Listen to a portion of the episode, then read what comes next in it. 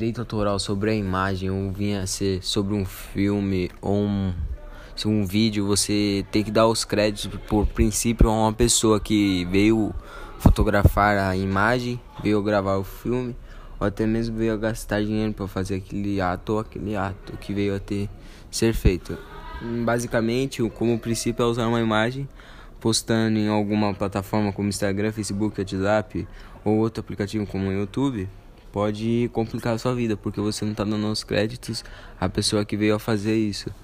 Pode complicar e de quem são os créditos, e de quem tirou a fotografia ou de quem aparece na imagem. Sim, pode complicar a própria sua vida e pode vir dar, se, tem, se você vir a dar os créditos à pessoa que está tirando a imagem, feito a fotografia, feito o filme, ou até mesmo feito algo parecido, você vai não se complicar, mas você pode estar tá se fazendo bem. Mas você aparece na fotografia que entra com o processo em cima da pessoa que tirou a foto sua. Então, é, se eu usar uma imagem que não é minha, tem, corre algum risco de eu se prejudicar? Sim, corre o risco de você prejudicar porque você usou a imagem que não é sua porque ela não foi fotografada, não foi fotografada a sua, mas o fotógrafo que postou ela.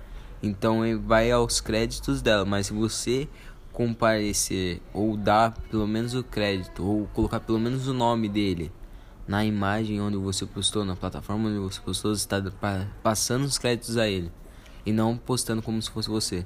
Ah, sim. Então, se eu usar a imagem colocando é, a logo da pessoa, eu posso usar? Pode. Pode sim, pode estar tá usando essa imagem porque ela não impede você de estar tá usando. Então é isso, obrigada. E esse foi o final do nosso podcast. Espero que tenha gostado. Valeu.